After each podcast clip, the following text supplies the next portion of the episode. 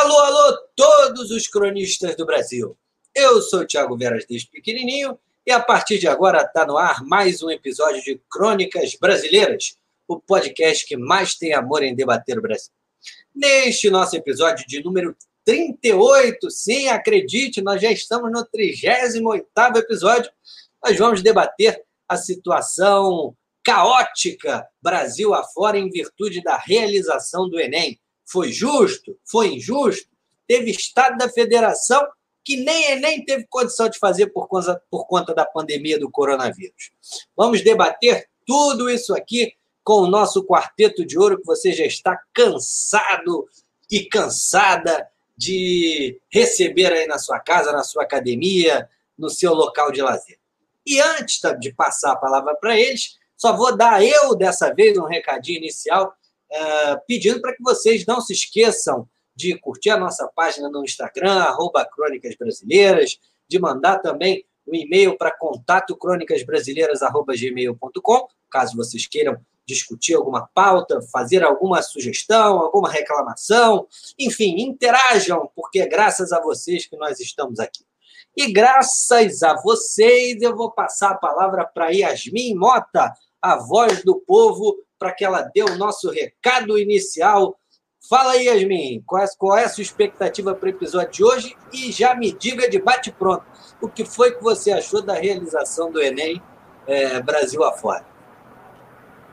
Cara, caos total, né? Eu acho que há alguns anos o Enem tem tido momentos simbólicos de fracasso, é, a quantidade de inscritos que tem caído, a quantidade de participantes que tem caído, mas esse Enem 2020, que está sendo realizado, foi realizado em 2021, eu acho que a gente pode dizer que foi o pior Enem da história do Exame Nacional do Ensino Médio. Eu não tenho dúvida nenhuma disso. É, Para mim foi fracasso total, assim.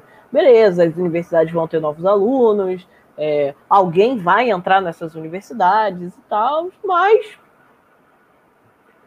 é, para mim, é aquilo. A gente falou isso no nosso episódio 4 aqui, a nossa pergunta do para que serve o Enem. O Enem não é para ser só um processinho para você entrar na universidade, né, gente? A gente precisa retomar a ideia do que era o Exame Nacional do Ensino Médio, que esse governo quer acabar com isso. Mas vamos aguardar, vamos ver. Com certeza, com certeza. Vamos discutir bastante isso no episódio de hoje. Eu quero ouvir agora o Cadu Viana, eu quero ouvir o que, que ele acha da realização do Enem, uh, a, o Enem 2020, que foi realizado agora em 2021, por conta da pandemia do coronavírus, lembrando que ele não foi realizado no estado do Amazonas. Uh, Cadu Viana, seu recado inicial de hoje. Bom momento, Tiagão. Bom momento, amigas e amigos. É, sigo aqui na preocupação da Yasmin, né? Pensando nesse ingresso dessa galera que está prestando vestibular agora e também na manutenção deles na universidade. É, lembrar que é, só o acesso é, é, não é tudo, né? E a gente está tendo esse problema agora com o Enem, que é o principal, a principal porta de entrada mesmo né, para o ensino público é, no Brasil. Então, é, é, muito complicado quando a gente vê esse número, essa abstenção, né? Chega, chega a doer mesmo na gente que acredita na educação, acredita na ciência. E, por outro lado, também é, traz novas preocupações, né? É, uma delas, inclusive, que eu queria deixar registrado aqui é, nessa, é, nesse comecinho de programa, né? É referente aos concursos mesmo, né? Se, se o Enem ele foi realizado, um, um concurso, um concurso né, dessa dimensão, Agora, praticamente, a gente vai ver uma situação de legalidade mesmo de todos os outros concursos pelo país. O que é válido, a gente sabe que não é, não é condenando o serviço público, não é condenando os concursos públicos, mas é pensando sobre o momento que a gente está vivendo, né? pensando no deslocamento de pessoas para outros estados para fazer prova, pensando na aglomeração. Então, é, é, é complicado, né? Acho que deixa muita coisa aí é, em aberto para o futuro e, e, com a preocupação de que as pessoas, que as pessoas não, né, de que é, as mesmas, é, é, o mesmo grupo continue é, se aproveitando da situação. Então, vamos ver qual é o impacto desse Enem, qual é o impacto é, do acontecimento desse Enem, né, como isso vai reverberar agora nos planos municipais de volta às aulas presenciais, nesse sistema meio híbrido que eles estão chamando, né, que é esse início online, depois, de acordo conforme a, a pandemia for é, melhorando a situação, né? É, que essa onda vá abaixando de novo, é, possa ir voltando gradualmente à sala de aula. Mas ainda é algo que agora, nesse fim de janeiro, nos parece muito longe, né? Pensando na vacina, pensando no andamento tão lento é, desse processo, digo, é, nacionalmente. Então, vamos lá, tem bastante coisa para discutir hoje. Com certeza, Cadu, com certeza. É, e o INEP aí, né, Ana Carolina Maia, passando aí para o seu recado inicial de hoje, o INEP, que é o responsável pela realização das provas do Enem, que carrega o nome de Anísio Teixeira, que, pô, cara, uma história espetacular, cuja morte até hoje não foi desvendada da maneira correta, o corpo dele foi encontrado no elevador durante a ditadura militar, e aí a gente vê praticamente agora sob regime supostamente democrático, um presidente uh, que faz apologia aberta e direta à tortura e ao regime militar e usa o INEP aí como instrumento de desigualdade na educação no Brasil, de aumento dessas desigualdades. Eu queria ouvir o seu recado inicial de hoje, Carol. Olá, Tiago, olá, cronistas, olá, os ouvintes, queridos ouvintes que estão com a gente. Tiago, é, esse nem é um retrato triste do, do, do, poço de cocô que virou o país, né? Assim, a gente estava conversando um pouco antes do que, que ia falar, o que, que vai acontecer. Eu falei, gente, a gente tem que falar do Enem, porque além de ser uma pauta super importante de Brasil, é uma coisa que está dando muito errado, né? Mas esse governo consegue fazer o Enem que foi uma tragédia, um fracasso retumbante, ser uma das um peidinho em cima de todo o balde de cocô que virou essa república, né? Eu lembro que a gente fez um capítulo, um episódio que a Mimi muito, muito bem recuperou, né? Para que serve o Enem? Eu gostaria de começar e abrir esse, essa crônica dizendo que o Enem não serve de, assim, de bate-pronto para ter mais de 50% de abstenção, né? 50, mais de 55% de abstenção. Para isso, o Enem não serve. Portanto, de bate-pronto, já digo que foi um fracasso retumbante essa abstenção recorde, se você pensa que mais da metade dos jovens e dos estudantes que fariam o Enem não foram fazer a gente tem uma pandemia uh, que está intensificada, né? Então é, faz pouco sentido continuar com uma prova no momento que a pandemia vem e vem é, sob muitos aspectos pior do que veio naquele pico ali de julho, agosto. É, e, bom, é, o que está acontecendo é o que a gente também falou que ia acontecer, a Mimi colocou muito brilhantemente. Talvez é, é, é discutível, mas acho que a gente pode fazer um ponto aqui de que o Enem mais desigual da história, que é o Enem menos democrático da história, é o Enem é, que mais vai deixar gente preta, gente pobre, gente despossuída de fora, né? É, e também tenho alguma dúvida se esses 55% de pessoas que faltaram, se são só das classes populares, né? A gente precisaria desses dados é, é estratificados, né? Mas tem a impressão também de que muito filho de classe média ficou em casa porque quem pensa, quem junta dois mais dois, entende que não faz sentido é, mandar o filho para um, um, local de prova que não vai estar, tá, enfim, é, é, em que as medidas de segurança não serão respeitadas. Né?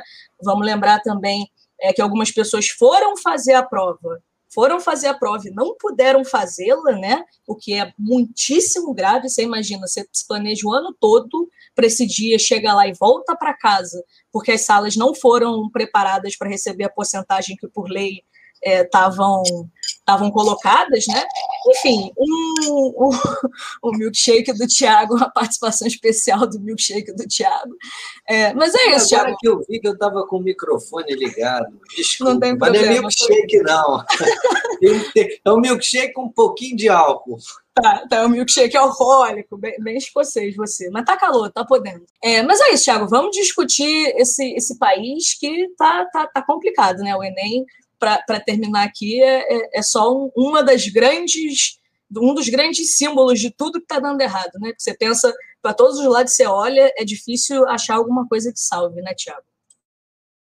Com certeza. E ele que com certeza vai falar muita coisa aí sobre o Ministério da Educação de forma correta, até na minha opinião, nessa, nessa, nesse episódio de hoje. Eu já vou passar a palavra para o recado inicial do Rafael Agostini, lembrando, né, outrora o nosso Ministério da Educação, que já teve Darcy Ribeiro, já teve até nomes mais à direita, como Marco Maciel, e nomes progressistas aí como Cristóvão Buarque, Tarso Gerro, o próprio Fernando Haddad, Cid Gomes, enfim, é, a Luiz Mercadante. Eu quero ouvir de você, Rafael Agostini. Atualmente, sob a gestão de Milton Ribeiro, nós temos o episódio mais fracassado do Ministério da Educação na história do Brasil. O que, você achou desse Enem 2020 realizado em 2021? Seu recado inicial de hoje. Saudações, Tiago, ouvintes, cronistas, colegas. Tiago, olha, é, eu acho que o Enem é um fracasso, mas o Enem foi um fracasso, né? Mas o Enem foi é, é o símbolo, é, é, o fracasso do Enem é, o, é, um pouco o símbolo desse governo, né? Assim, como epíteto do fracasso do Enem, a gente pode destacar, e claro que é, só, só, uma simbologia, né? Mas é que o diretor de avaliação de, da, educação básica, um general qualquer aí, daqueles que tem 15 estrelas no peito, você vai ver, acha que o carca, que o sujeito tem 15 guerras nas costas, o sujeito nunca pisou fora do Brasil, nem na fronteira para segurar em arma. Bota um monte de medalha, é, é, não tem uma guerra nas costas, mas tudo bem. General lá que cuidava da, da diretoria de aplicação do Enem morreu de Covid, né? Eu acho que isso é, é, é, é simbólico da desgraceira que foi esse Enem. Concordo, concordo aí com, com, com Carol, que na verdade acho que estava se referindo a uma fala da Yasmin, é, de que esse foi o Enem mais desigual é, da história, né? Se a gente pensar que o Enem, que é a grande marca das nossas gerações, da nossa geração, né? É, de, de nós aqui que estamos aí na faixa é, é, dos 20 e pouco, 30 anos, é, pensar que o Enem é, é, essa proposta muito revolucionária que mudou a cara da, da, da educação superior no Brasil, é, lá sobre, sobre a gestão do ministro Fernando Haddad, que hoje a gente esteja um Enem que a quem serve o Enem, né? A quem serve e o, o Enem que já foi símbolo de democratização fica a questão o quão democrático foi esse Enem, porque, afinal, quem teve. É, é, essas dificuldades estão sempre colocadas, é verdade, mas. É, eu sei, Tiago, você está escrevendo aí no chat que o Enem é no governo FHC. É, só que você tem que lembrar que até 2010 ninguém entrava na universidade através do Enem. O Enem era só um exame de avaliação do ensino médio. É, e aí um sujeito que, é, que eu acho que é, é tem minhas críticas à sua moderação, acho que é, tem, é muito paulista e etc., mas foi o sujeito que mudou a cara da, do ingresso na universidade pública. E me lembro muito, lá na implementação do Enem, que muitas vozes foram dissonantes e criticaram o ministro Fernando Haddad por conta de, de, uma ideia de um exame nacional e que tivesse uma abrangência nacional, com aplicação nacional e que as pessoas pudessem disputar vaga no país inteiro, mas enfim, isso é história, eu não vou ficar é, me detendo aqui nisso. Quero só dizer que é um símbolo, né? Essa é, é, é, é, o que eu estava dizendo da, da, desdemocratização do Enem, né? Para usar um termo é, é, que está em voga nas ciências sociais mais recentemente, de desdemocratização, que é o Enem, é, que tentou já, durante 10 anos, minorar é, é, as desigualdades sociais, passa por um processo de realizar uma prova no meio de uma pandemia. E quem é que tem mais dificuldade de fazer essa prova, né? É o menino que sai do Jardim Ângela, no, no busão lotado ou no trem lotado, ou é o garoto do Jardim Paulista que é levado de motorista até a porta da escola e volta é, de motorista? É, acho que então, é, mais democracia, para concluir meu recado inicial, para não ficar muito grande, é, não é o que a gente mais tem visto, né? Fiquei muito feliz que o Thiago chamou esse momento de supostamente democrático, que afinal hoje teve mais um episódio que mostrou para gente é, é, aí um, mais um dos episódios da Vaza Jato que mostrou para gente que democracia teria sido Lula subir é, a, a, rampa do Palácio do Planalto e que só não fez isso por falta de democracia, porque, bom, é, era até os cachorros do, do Minhocão, Carol não quer que eu fale de São Paulo, não, mas é aqui que eu tô morando, então até os cachorros do Minhocão sabia que ele ganharia aquela eleição no primeiro turno, e aí vão lá e garfam o sujeito para ele não ganhar a eleição. Isso não pode ser chamado de regime democrático. Se você tira o, o, o primeiro colocado do processo eleitoral, isso não é democracia. E o Enem é só um símbolo disso, mas vamos discutir. Vamos, com certeza. Enquanto, enquanto isso, enquanto daqui a pouco eu tomo mais uma dose, mas antes eu vou passar aqui para minha querida Yasmin Mota, é, querendo que ela faça um panorama aí mais abrangente acerca dessa questão do Enem e fale especificamente, ou, ou melhor, mais detalhadamente, sobre essa situação uh, do estado do Amazonas. Né? Realmente a situação na cidade de Manaus, em específico, é muito, muito periclitante, como diria meu pai, mas é, o Enem não foi realizado no estado do Amazonas por falta de condição uh, sanitária. Né? E nem assim, nem isso impediu que o governo Jair Bolsonaro postergasse uh, o Exame Nacional do Ensino Médio. E aí, e aí, Yasmin, quero ouvir você sobre, sobre tudo isso. É, eu acho assim, eu, eu gostei desse resgate histórico que a gente fez aqui. A gente já tinha falado um pouquinho sobre isso no, no episódio 4, mas é importante salientar isso que o Enem deixou de ser uma prova que era feita por mais ou menos 4 milhões de brasileiros em 2009, mais ou menos, por aí, 2010, porque era isso que o, que o Rafa falou. O Enem antes era uma reles avaliação, pouquíssimas universidades usavam, e no geral elas usavam assim: ah, você vai ganhar um bônusinho na sua nota do vestibular.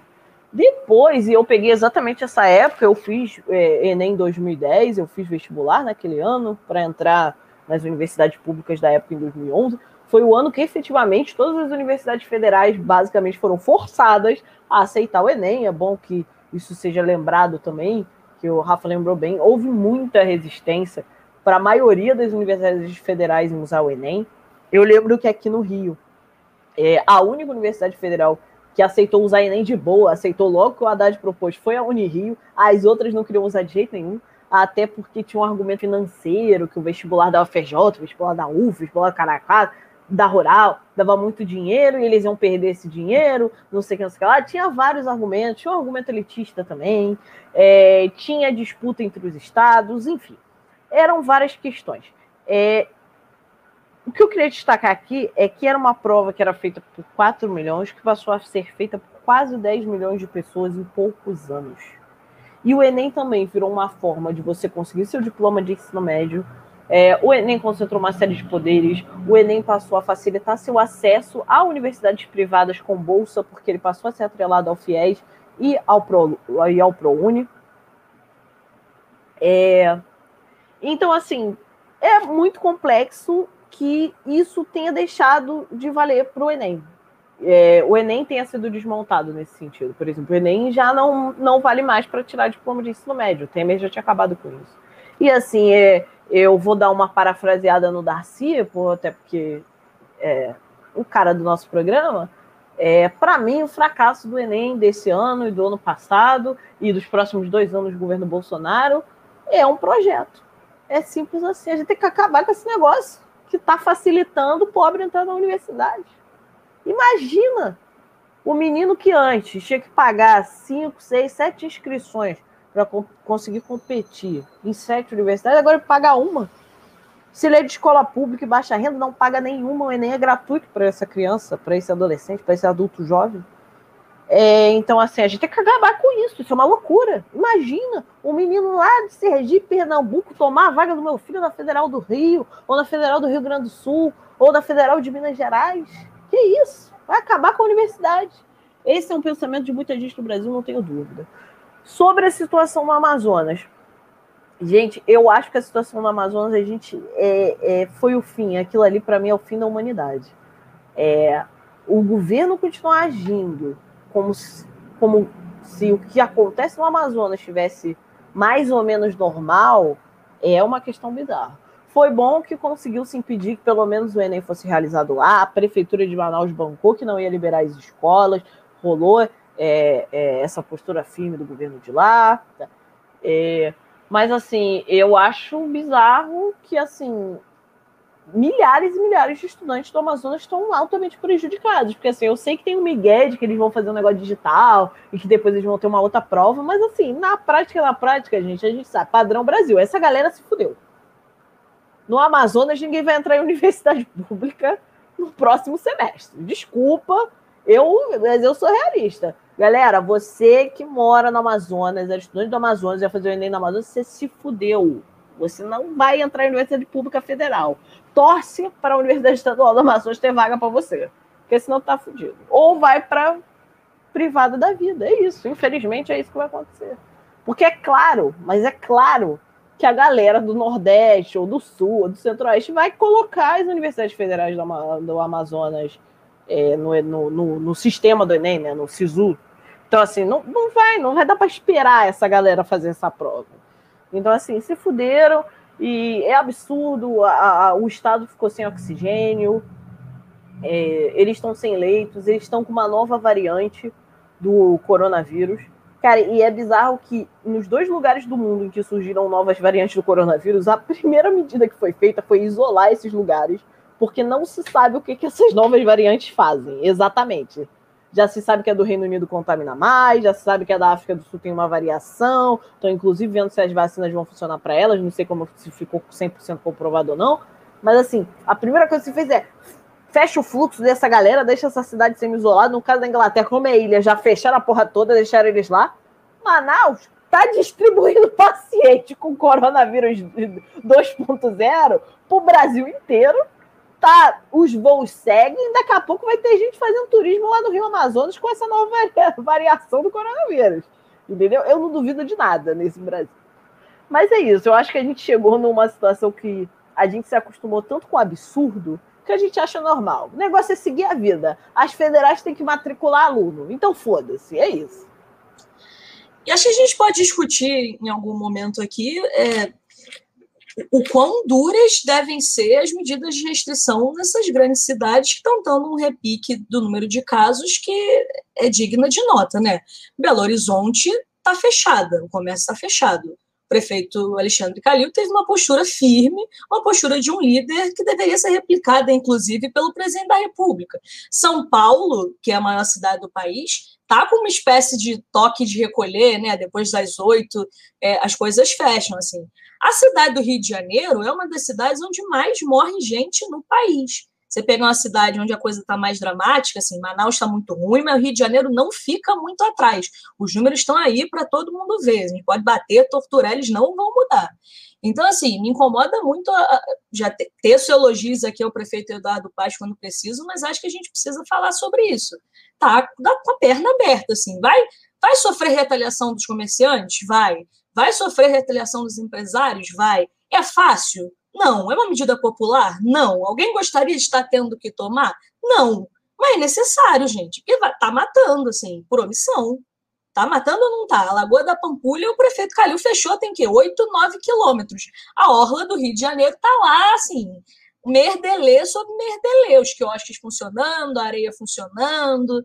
É, é, complicado, né? Não sei o que vocês acham, mas assim, é, é difícil fechar, não é fácil não, no meio da pandemia, com as pessoas desesperadas. É difícil, mas assim, tem que militar pela, pela extensão do auxílio emergencial para as pessoas poderem ficar em casa e fechar. Mas tem que ter condição de fechar. Eu entendo que não dá para fechar se as pessoas não conseguirem um auxílio para comer, né? Enfim, é só um pouco expor essa, essa indignação. Certíssima. É, você sabe que essa é a minha posição, que eu já coloquei aqui algumas vezes. É, porque no caso da Orla é, do Rio de Janeiro, a gente entende, pô, fulano pegou uma praia, pô, calor do cacete, tá brabo mesmo, aguentar em casa sem dinheiro, com calor desgraçado, sem emprego, é foda, a gente sabe disso. Agora, é, a gente não pode deixar tudo à lavonteira, né? E no Rio de Janeiro, não é só uma questão de você poder ir à praia, é uma questão de você poder fazer qualquer coisa sem restrição. Hoje a gente passa vergonha de ver vários países, como a Alemanha fez hoje, proibindo voos oriundos do Brasil. E aqui no Rio de Janeiro, qualquer pessoa entra sem sequer apresentar um teste negativo para Covid. Seja por, pela rodoviária, seja pelo Santos Dumont, seja voo internacional pelo Galeão, todo mundo entra e todo mundo sai com a maior facilidade. Sair, tudo bem, pode levar. Agora, todo mundo entra com a maior facilidade. Se você quer ir numa festa, tem, tem boate. Quer ir num barzinho? Tem, a gente sabe, de vez em quando dá vontade. Com esse calor que está batendo, não, não tomar uma cerveja é difícil. Agora, o que não dá é se dizer que está baseado aí em estudos científicos, um comitê científico que até agora não apareceu, ninguém nem sabe quem é esse comitê científico, além do senhor Daniel Sorange, que parece que ele é o comitê científico, ele integra um comitê de 100 pessoas, só ele, é, dizendo que até se o risco tiver muito alto, as boates estão abertas. Mas aí, não, fica tranquilo, a pista de dança está fechada. É brincadeira. Rafael Agostinho, o que, que você acha sobre isso? Então, é, Tiago, é, eu concordo com o que vocês estão falando, né? A Carol fala um pouco da necessidade é, de lastrear o nosso povo. É claro que a gente precisa é, de uma medida de isolamento é, social mais drástico, é claro que as pessoas precisam ficar em casa, é, mas isso é muito difícil de fazer quando as duas coisas que poderiam é, incentivar, e mais do que incentivar, garantir que isso acontecesse, não são feitas. Por um lado, é o fim do auxílio emergencial, né? Isso é um crime. Sim, tá, vai condenar as pessoas à miséria absoluta. Assim, uma miséria, ouso dizer, talvez mais agressiva do que aquela que, que, que os anos 2000 nos livrou é, e, e, deixou para trás lá nos anos 90, né? Não é, há parâmetro gente, de comparação, muito pior. Se a gente olhar aqui, os dados do, do Datafolha é de que 40% da população brasileira tem no auxílio emergencial sua única fonte de financiamento, significa que a gente vai jogar 40% da população brasileira na extrema pobreza, porque essas pessoas não têm renda. Por outro lado, bom. Não, mas Rafa, coisas... não dá, não dá para ficar pagando esse auxílio para sempre, senão as pessoas não vão trabalhar. Pô, não é assim. É isso que o é ministro é da Economia falou. Você não acha que é verdade? É. Você, Cadu, se recebesse esse auxílio, ia, ia trabalhar? Ia parar de trabalhar? Ia largar o emprego? Isso é brincadeira, isso é insulto, né? Isso é insulto à população. Isso aí é chamar todo mundo de vagabundo e foda-se, né? É, é assim que esse governo aí tá, tá enxergando a gente. É um bando de vagabundo que tá querendo mamar nas tetas do governo. Mas a realidade é a gente passando fome. É a gente discutindo Enem aqui, mas sem saber até se. Primeiro, se as pessoas, se os estudantes estão com comida na mesa. Segundo, se estão com a, é, acesso à internet. E terceiro, qual é a condição é, é, é, psicológica, mental de seguir nesse processo? Assim, é, é desde esse início, né? Imagina como está sendo, né? Para esse jovem adolescente aí de 17, 18 anos, fazendo o Enem agora, no meio dessas incertezas. É, a primeira batalha foi conseguir entrar dentro de sala para fazer a prova, e tem tudo mais isso, e, e, e a gente entende essa dinâmica, né? Então, é, a gente sabe que os mais atingidos nessa prova for, foram os mais pobres, a gente sabe que essa porcentagem de é, abstenção está ali, é, é, é, é essa estratégia de ocupação de, de, vagas, que já foi citada aqui, acho que pelo Rafa, pelo Thiago, não me recordo, está é, é, tá em via de fato de acontecer mesmo. Então a gente vai vendo cada vez mais um retrocesso, né? A gente está voltando para 2000, com fome, com elitização no acesso é, das, das, universidades públicas, é, as universidades públicas sendo ameaçadas, porque ainda tem isso, né? Assim, é, me colocando na posição de um gestor é, de uma universidade, é, pensar que cada manobra tem que ser muito calculada, né? Porque se esse governo aí é, é, enxergar uma brecha para precarizar, para diminuir verba, para diminuir investimento, eles vão. Então, se é, é saída para o online for vista como uma saída para reduzir um pouco de custo, se for é, pensado também em redução de turmas por conta da pandemia, tudo isso, é por mais que é, até pensando sobre redução de turmas mesmo, que é um, um, um, assunto que é, já trouxe à tona algumas vezes com os colegas, é, sobre essa possibilidade, né? Mas com esse governo tudo é, é, vira uma. É, ganha uma improbabilidade e, e, uma chance de dar merda que é muito grande. Então, imagina aí, sei lá, um curso de direito que está acostumado a aceitar 80 pessoas no seu primeiro período e reduz isso para 40, para respeitar a, a, o, o, espaçamento nas, nas salas e, e, de acordo com a sua estrutura física, né? É, é claro que o, o, o governo vai entender isso como uma. Ah, ok, vocês conseguiram reduzir para 40, então esses 40 aqui estão ansiosos, é uma verba aí que não vai ser alocada, vamos aproveitar. E a gente já viu isso é, é, na saúde pública, na, na educação pública, a gente está acostumado com esse tipo de manobra. Então, assim, vindo desse governo é algo que não é nem si, para mim é questão de quando. Então é, é tomar muito cuidado, assim, é, é uma questão muito ampla.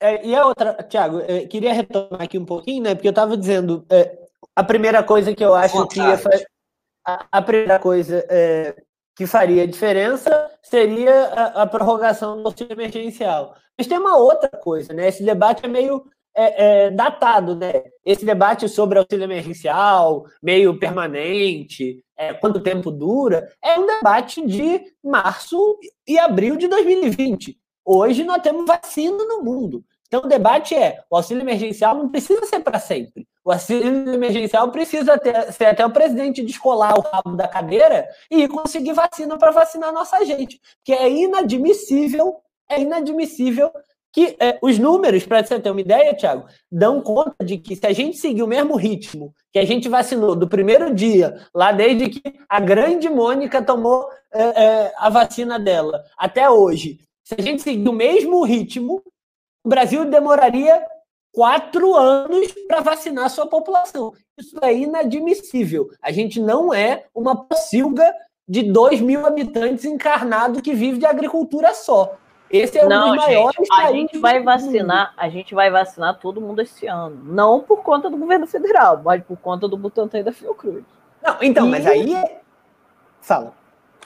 Não, é porque assim, já se sabe que assim, que como o governo federal não teve diplomacia o suficiente para negociar da gente entrar na fila de insumos nem na Índia nem na China, já se fala na boca pequena por aí na política que Michel Temer, Tereza Cristina, a galera antiga de cacifagem, está negociando diretamente com a China e que vai chegar em sumo para a gente vacinar a nossa população toda de meses em meses, que isso já está sendo acordado certinho, que já vai rolar, pingar o dinheiro para a China e que vai começar a chegar, isso e Butantan aí. e Fiocruz vão começar a trabalhar, ó, vapor isso velocidade aí, de um milhão. Isso aí que a voz do povo falou é a mais concreta é, certeza do bastidor da política.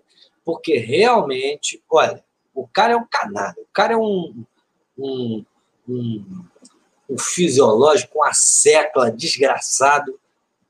Agora, eu acho que, pela primeira vez, eu entendo por que, que o Lula escolheu o Temer para ser vice da Dilma. Realmente o cara é uma raposa daquela, só que é uma raposa filha da puta. Que, é uma raposa felpuda. Uma, é, uma... é, exatamente. Agora, realmente, não tenha dúvida de que ele está sendo uma figura fundamental nessa questão da negociação. Ele, na prática, é o chanceler brasileiro, hoje. Porque ninguém leva a sério o que o Ernesto Araújo fala. Gente, graças a Deus, porque alguém precisava puxar o Itamaraty. Gente, nunca. Gente, é uma coisa, essa questão, eu, eu é, quem nos ouve há muito tempo sabe, gente, é, cada programa eu bato no Ernesto Araújo. Gente, Ernesto Araújo é o pior ministro. Olha que a competição é difícil, mas ele é o pior ministro de Estado que a gente já teve na história do Brasil. Gente, o homem não consegue fazer nada. É uma parada que me impressiona. O homem vai em órgão internacional falar de medo de comunismo. Puta que pariu. Em 2020, 21, 22, 23, vai falar merda. Isso depõe muito contra o governo Bolsonaro, né? Que o presidente não consiga centralizar essa questão e resolver que precise o Rodrigo Maia falar que vai falar com os chineses, com Xi Jinping, que precise o Temer entrar no meio de campo para fazer negociação. É isso, que ele não tem uma equipe que possa e consiga fazer isso. Gente, o Temer estava em prisão domiciliar, ele não está meio que proibido de sair do Brasil, assim, ele não está respondendo um processo, foi preso, foi solto, foi preso. Agora o homem virou a nossa representação com a China para conseguir insumo de vacina. Gente, para mim, se isso não é símbolo de que o barco do governo federal está afundando, o que mais será? Verdade, com certeza, com certeza. E passando para essa questão da vacinação, é, o, a Prefeitura do Rio de Janeiro e também alguns outros estados lançaram os calendários é, de vacinação para idosos, né? ampliaram aí o leque, além da, da questão dos profissionais de saúde, também dos idosos que moravam em asilos, é, agora está ampliando o leque de vacinação. Aqui no Rio de Janeiro já começou, inclusive você que é assistente social, psicóloga, é, nutricionista, profissional de educação física, tem lá uma série de profissões. E tem acima de 60 anos, você pode se vacinar, basta ir numa clínica da família. Eu falava posto de saúde, agora descobri que todos os postos de saúde viraram clínica da família. Mas você procura lá uma clínica da família que você consegue se vacinar. Rafael Agostini, eu, você sabe que eu bato no Sorange. Aliás, vocês quatro. A pergunta é para os quatro. Eu bato mesmo porque eu acho ele, é, apesar dos pesares, é, ou melhor, mesmo com os pesares, é, acho ele um grande liberal. Agora, nisso eu tenho que reconhecer a vacinação no Rio de Janeiro, de uma maneira geral, na capital, está fluindo de uma maneira muito positiva.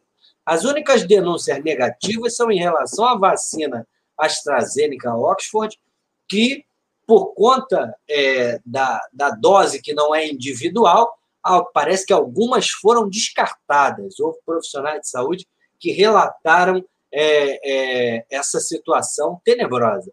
Mas, nesse sentido, eu tiro o chapéu. Rafael Agostini, eu queria que você comentasse um pouquinho, junto com os, os quatro, não vai ser uma pergunta para ninguém, eu quero que vocês quatro respondam ao mesmo tempo, é, que vocês comentassem esse calendário de vacinação no Rio de Janeiro, pelo menos aqui na capital.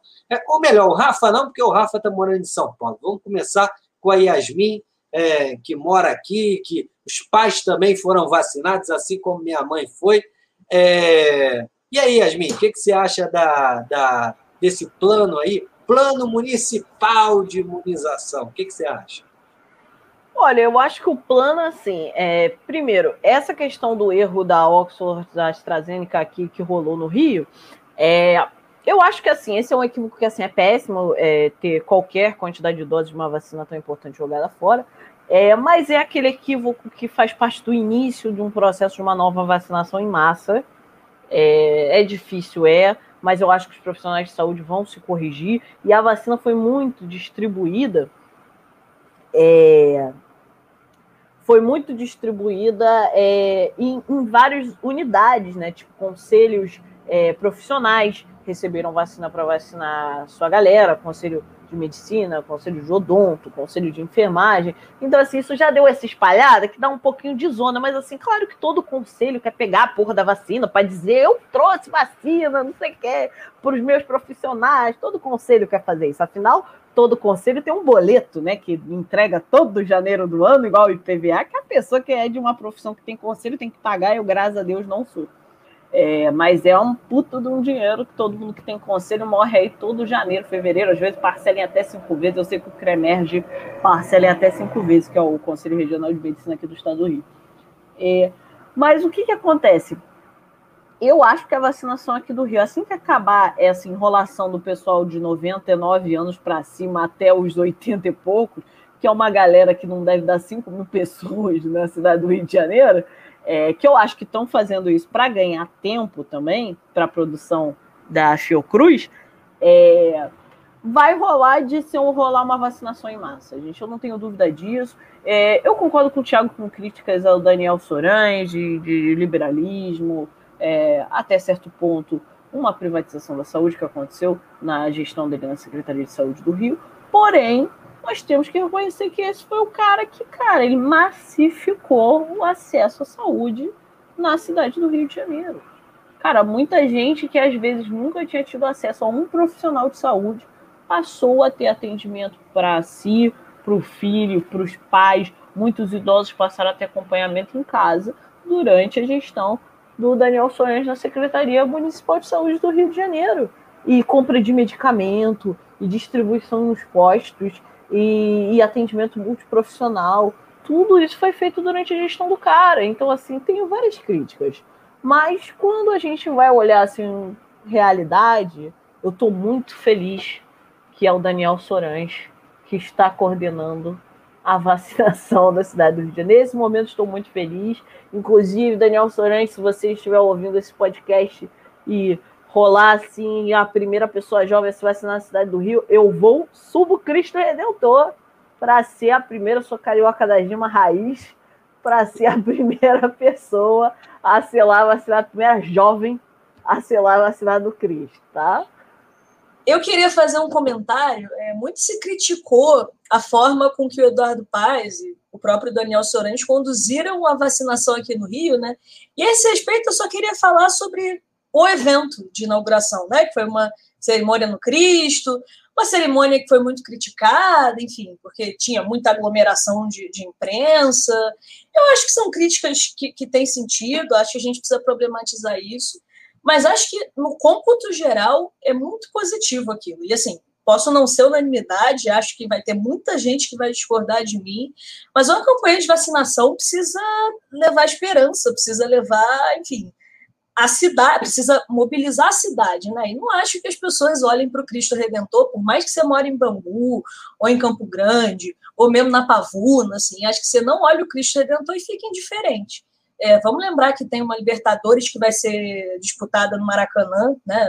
Palmeiras e Santos. A gente, é, é eu fico pessoalmente muito triste que não, que não que vão ser dois times de São Paulo aqui nesse no templo maior do futebol que é o Maracanã, mas enfim, a Taça da Libertadores tirou uma fotinha lá no Cristo Redentor, assim, é pouca coisa aquela, aquele, aquele monumento? Não é, né? Então, assim, começar uma campanha de vacinação lá, eu acho que é positivo sim, acho que tem que fazer isso mesmo. Podem chamar de populismo, podem chamar, enfim, de demagogo. É, acho que uma campanha de vacinação precisa ser exatamente o que aquilo foi. A aglomeração da, da imprensa é enfim, é, é, não é bom não, mas é, é, um espaço pequeno ali mesmo, né? O, Cristo, não sei quem, quem já teve, eu tenho certeza que nós cinco já tivemos o prazer de estar ali em cima, mas não é exatamente gigante. Então, é, é, como, como é uma coisa que vai ser coberta pela imprensa, né? Porque é um negócio que de fato tem que ser, porque um da Ibope, dois é o início uma fucking campanha de vacinação numa das cidades em que mais está morrendo gente é, vai aglomerar uma série de profissionais da imprensa, né? É, enfim, é só para trazer isso para vocês. Fala aí, Cadu. Ah, Carol, eu queria trazer um negócio aí, tipo, pensando na importância dessa campanha, né? É, pensar primeiro é, nessas notícias que a gente tem acompanhado nos últimos dias de negligência com as vacinas, é, casos de é, perder algumas doses, né, por conta de variação na, na temperatura, é, descuido no, no manuseio, é, aplicação errada, uma, uma, uma cápsula que deveria fornecer 10 doses, é, fornecendo duas e sendo descartada. Então, assim, é, tem, temos que lembrar isso também, né? Tem que ter é, bastante fiscalização, bastante controle em cima disso. E também, já uma outra questão, mas que vocês falaram sobre a vacina da, do Butantan, pensando no movimento de Niterói, né? Porque agora foi anunciado que eles é, reafirmaram o interesse na compra de 1 milhão e 100 é, mil doses do Butantan. Estão é, aí agindo nesse descuidado do governo federal, né? Que tá, não, não, não, não fechou o negócio, não comprou as doses do Butantan. O Butantan está nessa situação de talvez até ter que exportar as doses. Então, assim, vamos acompanhar esse movimento de pequenas, não, de pequenas e médias rolou prefeituras. A confirmação que de que vai cair o dinheiro. O governo federal, achei ótimo isso do Butantan ter feito essa puta pressão, falado que, ah, não, então se não vai comprar, a gente vai vender para a Argentina. Porque aí pressionou o governo federal, vai ser, vão ser compradas as 52 ou 54 milhões de doses que estavam ainda, ah, não 54. sabemos se vamos comprar.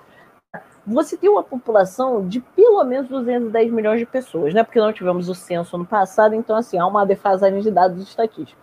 Mas, assim, é óbvio que você vai comprar essas doses. Eu não sei quem é um lunático, quer dizer, até sei, né? Do, não, a gente sabe muito bem, né? Que é o que eles estão fazendo com a Pfizer, né? Que a gente viu na última semana qual foi o posicionamento do governo a partir daquela nota lá, é, sendo extremamente agressivo para é, para cima da Pfizer, agindo como se a vacina não interessasse a gente, né? Interessasse não, só a eles.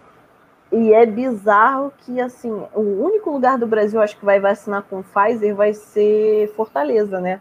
Porque o Ceará comprou um pouquinho de Pfizer para iniciar a campanha, acho que lá em Fortaleza.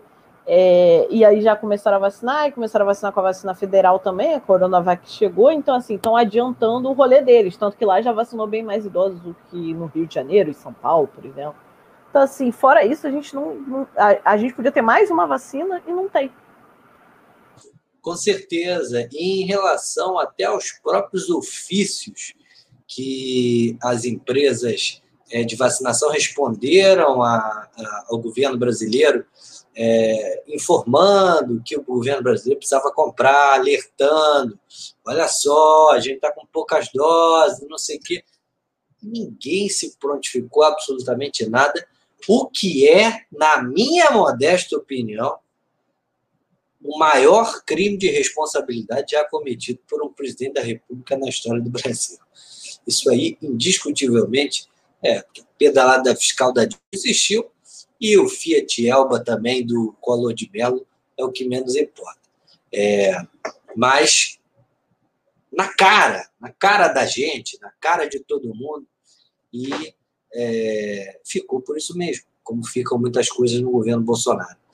E isso que a Yasmin colocou é perfeito, porque esses 54 milhões, essas 54 milhões de doses, a bem da verdade, e se não houver se houver zero desperdício, na realidade não vacinam 54 milhões de pessoas, vacinam 27 milhões, porque cada, cada pessoa precisa de duas doses da vacina. É, vamos então passar para a rodada final, para o recado final, as considerações finais dos nossos cronistas do episódio de hoje. Eu quero ouvir primeiro Cadu Viana. Fala aí, Cadu, qual é seu recado final de hoje, nesse episódio que, de, que rolou de Enem até plano de vacinação. Tiago, eu fiquei pensando aqui durante o episódio, né, durante o programa, é, nos episódios que a gente falou sobre o Enem, né, há alguns meses atrás, e é, infelizmente é muito triste né, a gente ver o que está acontecendo, né, a gente chegar agora em janeiro com esse resultado horroroso. É, acho que vou na direção que, é da Carol e, acho que foi o pior Enem, já consegui pior do que o ano passado, então o que, que a gente pode esperar para esse ano? É muito difícil, muito difícil, infelizmente. É, e tá difícil, né? Cada vez mais complicado a gente passar otimismo aqui nesse podcast para vocês. A gente é, debate muito, discute muito, tenta passar aqui é, uma informação é, bem, bem trabalhada, bem discutida mesmo, sabe? A gente quer isso, quer alimentar esse debate, é, mas quer alimentar esse debate com otimismo também. Assim, é, a gente é, vejo isso em nós cinco, essa tentativa de pensar pelo copo meio cheio, mas é muito difícil e cada vez mais complicado. A gente vê isso em, em, todas as frentes, seja em Manaus, seja é, no dia a dia do Planalto, seja no plano de vacinação, de imunização, né? Então, é isso. Hoje, infelizmente, não vai ser um, um, recado final tão otimista, mas mais realista. A gente tem que manter a pressão, tem que. Acho que foi importante esse movimento do Butantan de apertar o governo. Vamos ver o que mais que a gente consegue fazer daqui para frente. Né? Então, seguimos. Vamos ouvir a palhinha final de Ana Carolina Maia. Fala, Carol! Tiago, é, eu acho que eu vou na mesma linha do Cadu, assim, a cada semana fica mais difícil fazer um prognóstico minimamente, assim, um prognóstico que não seja uma ruína total, né? É, é, é claro que a gente precisa tentar passar uma mensagem de esperança, a vacinação é um, é, veio um pouco para isso, né? É, mas eu acho que o país está num, num decrescente e que, e que não vai é isso, que, que, ainda tem muito a piorar, né? O que é mais assustador. Acho que a gente pode ter ainda mais desemprego, ter as pessoas com ainda menos renda. Bom, já estamos tendo, né? É, e aí acho que a gente precisa chamar responsabilidade uh, os atores institucionais que podem fazer alguma coisa para esse estado de coisas mudar, né? Eu fui acusada essa semana por alguns amigos, né? O meu partido, na verdade, foi acusado de não estar tá contribuindo de forma efetiva ou de não estar tá de não ter embarcado de fato no barco do impeachment. Eu falei, gente, o PT, assim, todos os deputados da bancada que eu sigo já se, já se manifestaram favoravelmente. A bancada já se manifestou quase que inteira a favor do impeachment. Quem está reclamando é, que o PT está tá se furtando dessa discussão tem que falar lá com o MDB, com o DEM, com o PSDB, que são os partidos que, a rigor, estão impedindo é, é, que esse impeachment tramite na, na Câmara dos Deputados, né? Porque se entrarem de fato no barco, podem derrubar o Bolsonaro, sim. O problema é que eles estão fazendo o cálculo e entendem que uh, se, se for para deixar o Guedes lá, a vida dos brasileiros importa menos. Então, esse governo. Não é jogo é... para eles tirar o Bolsonaro. A, a, coisa ainda não chegou a mexer tanto assim com esses setores de para incomodar eles. Assim, claro que incomoda, mas é assim é naquele sentido que a gente está falando. O Rodrigo Maia foi lá negociar com a China, entendeu? É, é isso. O que incomoda eles tapar um buraco. É, bom, é, é, eu entendo, eu só discordo profundamente que manter o Bolsonaro no poder seja, enfim, é, esteja no melhor interesse do povo brasileiro, né? Eu discordo do Rodrigo Maia nesse sentido, né? Acho que é, já, já, já, desempenhou um papel muito importante, né? um democrata convicto, um republicano muito importante, um cara que sabe dialogar, mas nesse momento está, como diriam meus amigos, peidando na farofa. Acho que precisa. É isso. No, no, no impeachment, da, no, no, golpe barra impeachment da presidenta Dilma, foi lá falar que o pai foi torturado pela ditadura, e sim, e sim, e sim, e agora, quando foi chamado, porque cabe a ele e a mais ninguém na República dar prosseguimento, né, a ele cabe essa decisão Não tem mais ninguém até o dia 1 de fevereiro que possa fazer isso. É, ele se furtou de fazer isso, né? Se furtou de conseguir os votos que precisa, está é, tá perigando nem fazer o sucessor na Câmara dos Deputados. Né? Se isso de fato se concretizar, Rodrigo Maia tem que acabar. Né? É o que eu defendo, assim, tem que acabar, não, não tem que ser. Acabou, tem, tem que acabar a instituição Rodrigo Maia, é, porque realmente é, é bem difícil, é bem difícil concordar com isso, né? É, mas é isso, acho que a gente segue conversando, vamos ver se alguma dessas coisas que eu estou clamando aqui são feitas, se o Rodrigo Maia, ou se o PGR, ou se o, essa segunda turma do STF também é, é, anula aí o julgamento, se também dá uma mudada no cenário político. Vamos ver se, se, se, alguma das instituições brasileiras faz a sua parte. Se alguma das instituições brasileiras fizer a sua parte funcionar, seja o Congresso, seja o STF, ou seja a Procuradoria-Geral da República, eu acho que tem boas chances do Bolsonaro cair. Aí, é, se as, se as instituições vão funcionar, aí uma, é, é futurologia, né? Eu queria que funcionassem. Vamos, vamos esperar e vamos discutir, Tiago. Não tenha dúvida, afinal de contas, eu, eu não tenho a mais é, perfeita e também não tenho nenhuma dúvida de que é, o nosso próximo episódio vai ser um episódio quentíssimo. Porque, olha, eu acho que aconteça o que acontecer no Brasil, nós não vamos poder deixar de discutir a eleição na Câmara dos Deputados e a eleição no Senado Federal, a eleição das duas casas, a eleição do Congresso Nacional. Nós não vamos poder de deixar de discutir se vai ser Arthur Lira, se vai ser. O Senado já. A Simone, coitada, já levou uma lavada daquelas é, de, de, de ducha de posto de gasolina. Agora, a, a, a disputa na Câmara está aberta entre Arthur Lira e Baleia Rossi. O Rodrigo Maia insiste que a vitória do Baleia vai acontecer. Eu confesso que eu estou pessimista, mas espero que no nosso próximo episódio nós tenhamos boas notícias para dar para o povo brasileiro, boas notícias para os nossos ouvintes. E não tem dúvida de que esse vai ser o tema da nossa conversa. É, mesmo que o Bolsonaro caia, o tema da nossa conversa vai ser eleição na Câmara, eleição no Senado, até porque para ele cair, isso também reflete. E isso que a Carol falou realmente é muito importante, porque é, as instituições precisam funcionar. E, e eu, Tiago Veras, não sei se isso vai ser um coro do Crônicas Brasileiras, até porque é, tem uma companheira aqui que é, o partido dela resolveu caminhar por outro caminho, mas é, eu, particularmente, Tiago Veras, desde pequenininho, acho que o melhor caminho é sim a eleição do Baleia Rossi na Câmara e no Senado Federal, sim, o Rodrigo Pacheco. No, no, no, começo eu titubeei um pouco, mas você percebe que, ao contrário do Arthur Lira na Câmara, esse Rodrigo Pacheco não fala nada, ele não aparece, ele é discreto.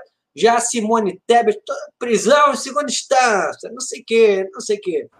Esse, Meus essa, caros, é essa turma Senado, de conversa Senado fiada. É a Câmara aí. Alta. Pois é. A Câmara Alta não é a zona que a Câmara dos Deputados é, a Câmara Baixa. 513 é zona, que é a selva. É, 513 farofeiros. É Lá no Senado são 81 gentlemen. 81, Algumas mulheres, mas todo mundo gentleman. É, exatamente. Então, assim, é, Quanto à PGR, acho difícil. Até houve uma pressão por parte de outros procuradores da República uh, em relação ao Augusto Aras para que ele denuncie o presidente Bolsonaro por crime comum, por diversos crimes comuns. E não faltam crimes, a lista é extensa. Agora, eu acho que a eleição da Câmara dos Deputados vai dizer muito do futuro do presidente da República e do Brasil. Acho que vai dizer muito do futuro da coisa mais importante que o Rafa falou hoje, que é a manutenção do auxílio emergencial para milhões de brasileiros. Yasmin Mota, seu recado final. Ah, já me meti aí no recado final de todo mundo. É... Ai, gente, eu acho que assim, apesar de tudo, o povo brasileiro tem uma capacidade de resistência, reinvenção e superação que eu acho incrível assim na história do Brasil. É, a gente já conseguiu resistir a tantos momentos terríveis. É, eu acho que mais uma vez nós vamos conseguir vencer isso, nós vamos vencer a Covid-19. Foi um preço altíssimo que pagamos, que já somos já são mais de 220 mil mortos, se eu não me engano. Mas vamos sobreviver a isso, a nação brasileira continua. É, então, assim, eu acho que em 2021 eu tenho fé que teremos pelo menos uns 150 milhões de vacinados até dezembro, que principalmente nos grandes centros vai rolar vacinação em massa. Então, é, eu estou bem esperançosa com isso. Não por conta do governo federal, mas por conta da força dos governos municipais e estaduais. Com certeza, que não sejam mais 90 milhões em ação, sejam 200 milhões em vacinação. Não é não, Rafael Agostini? Tiago, é, olha, eu torço muito, assim, e... Bom, e aí sim, muito... para frente Brasil. Quero muito que a Yasmin, que a Yasmin esteja certa, né? Não sei se, se consigo acreditar nisso que ela está falando.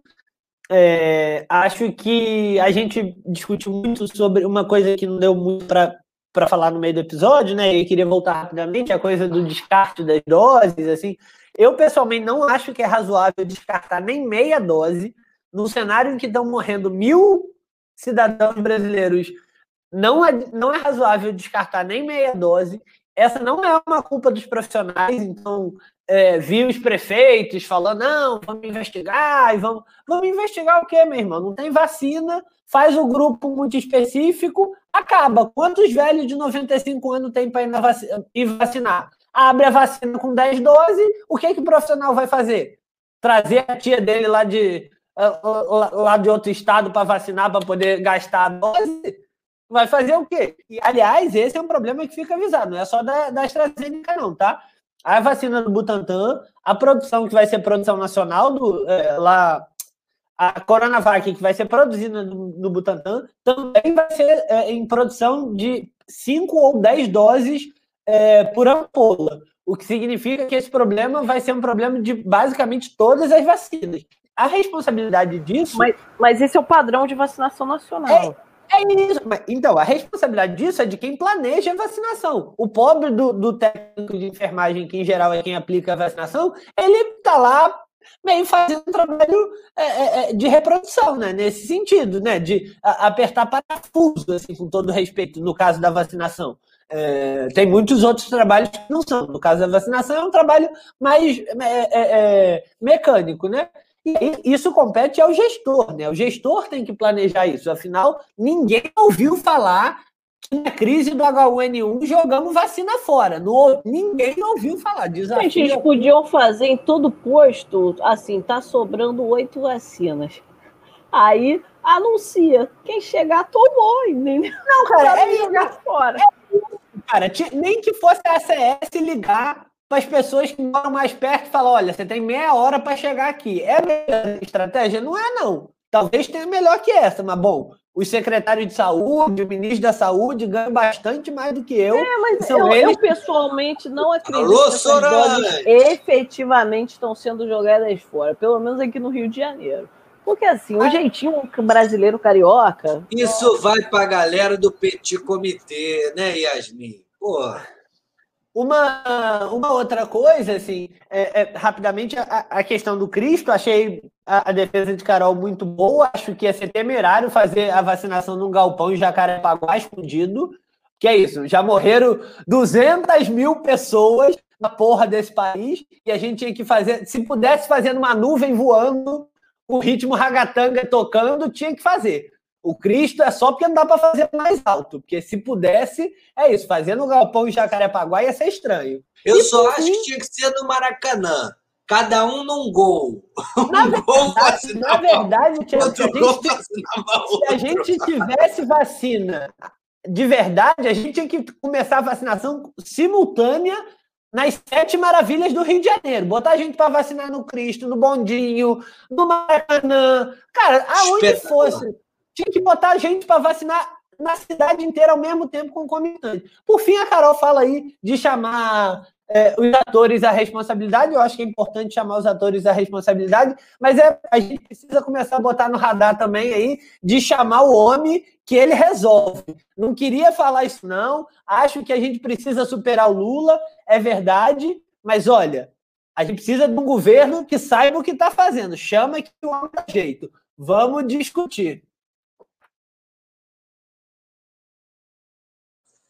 Vamos discutir mesmo, porque o coitado do. Por muitos anos a chamada do como é que é, é aquele deixa o homem trabalhar era o Lula, não era? Era que cantava aquela deixa o homem trabalhar. Agora, deixa o homem descansar, coitado, tá igual Brizola, pô. o homem já morreu, tem quase 20 anos, é mais, é mais requisitado do que o Ciro, do que o Lula. Deixa o homem descansar em paz, pelo não, amor de Deus. Não Chega! Pode, não chega. pode descansar, não, Tiago. O Lula tem compromisso com o Brasil. Quando precisa dele, não importa tem, o que custe. Que tem, não importa que o que custe para ele. Ele não tem, vai fugir. O compromisso não, vai não é ser presidente da República. Ele não vai fugir da não é ser presidente da República. Não Vamos ajudar. No Olha, poderia, poderia, poderia ter, poderia ter. Deixa eu só dar um golezinho aqui. Não vai entrar no avião da Air France, não. Ele vai, poderia... ele vai servir ao povo brasileiro. Calma, calma. Poderia realmente servir ao povo brasileiro. Se tivesse aceitado ir lá se vacinar com o Dória, ele e Dona Dilma, que fizeram um verdadeiro papelão ao não aceitarem a vacinação brasileira. Ele Aí só foi Sarney, Temer e o FHC. Ele Esse estava em Cuba. Mas aquele evento foi assim. Não, assim, eu a priori eu concordo com o Thiago, mas aquele evento foi uma vergonha alheia. Gente, Temer e Sarney não conseguiam aparecer na câmera. Cara, muito vergonha alheia. Vergonha alheia. Agora, realmente, com toda sinceridade, falando sério, eu respeito a decisão da Dilma e do Lula, mas o acho Lula que. estava em Cuba, Thiago. ah, mas aparece por vídeo. O Sarney estava no Maranhão, apareceu por vídeo. E olha, eu vou te falar, do jeito que o Maranhão, dependendo de onde ele estivesse no Maranhão, a internet em Cuba era melhor que a internet no Maranhão. Mas olha, gente, eu realmente agradeço a todos vocês, nossos ouvintes, por estarem nos ouvindo até agora. E tenham a certeza de que nós continuaremos debatendo o Brasil, continuaremos arrumando nossas tretas, nossas confusões, mas também com muito amor e carinho. E desde já, é desejo mais uma vez, porque eu já desejei no, no, nos três episódios anteriores, mas afinal a gente está terminando ainda o primeiro mês do ano, é, um ano de 2021 com muita felicidade. Vai tocar mais uma vez a vinhetinha para você e a gente, se, a gente tem um encontro marcado em fevereiro, em mais um mês, na segunda temporada de Crônicas Brasileiras, o podcast que mais tem amor em debater o Brasil. Toca aí, galera!